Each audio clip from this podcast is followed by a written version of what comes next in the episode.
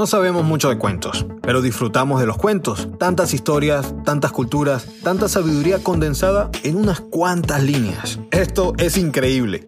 Yo soy Jesús Beltrán y esto es Uno a Uno, Relatos con Intención. Hoy relata Magdi Gómez.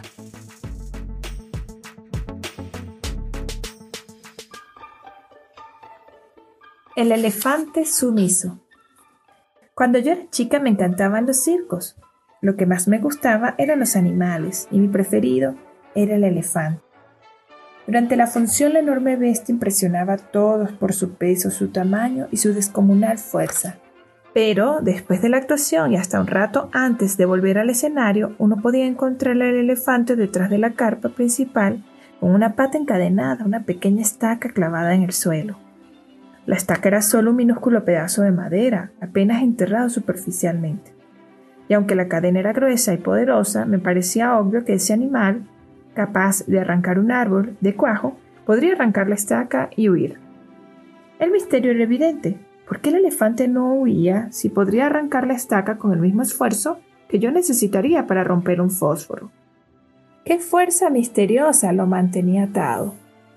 Con el tiempo olvidé el misterio del elefante y de la estaca, y solo lo recordaba cuando me encontraba con personas que me daban respuestas incoherentes por salir del paso, y un par de veces con personas que se habían hecho la misma pregunta. Hasta hace unos días me encontré con una persona lo suficientemente sabia que me dio una respuesta que al fin me satisfizo. El elefante no escapa porque ha estado atado a una estaca parecida desde que era muy pequeño.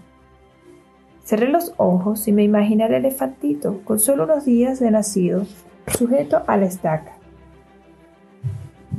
Estoy segura de que en aquel momento empujó, jaló y sacudió tratando de soltarse, y a pesar de todo su esfuerzo no pudo hacerlo. La estaca era muy fuerte para él.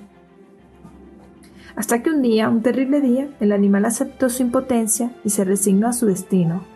Dejó de luchar para liberarse. Este elefante enorme y poderoso no escapa porque cree que no puede hacerlo.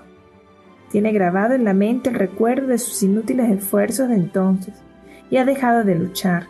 Nunca más trató de poner a prueba su fuerza.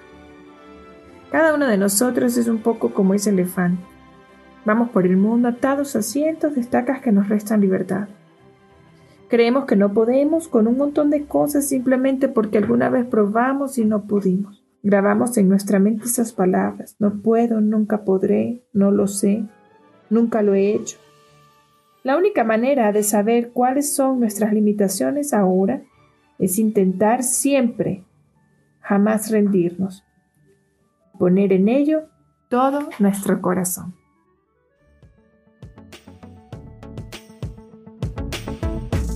Hola, espero que te haya gustado este relato y vamos a seguir buscando en cada rincón historias fascinantes para ti. Por eso te quiero pedir un favor. Sería genial que nos apoyaras. Y yo sé lo que puedes estar pensando. Ay, ¿y ahora qué tengo que hacer?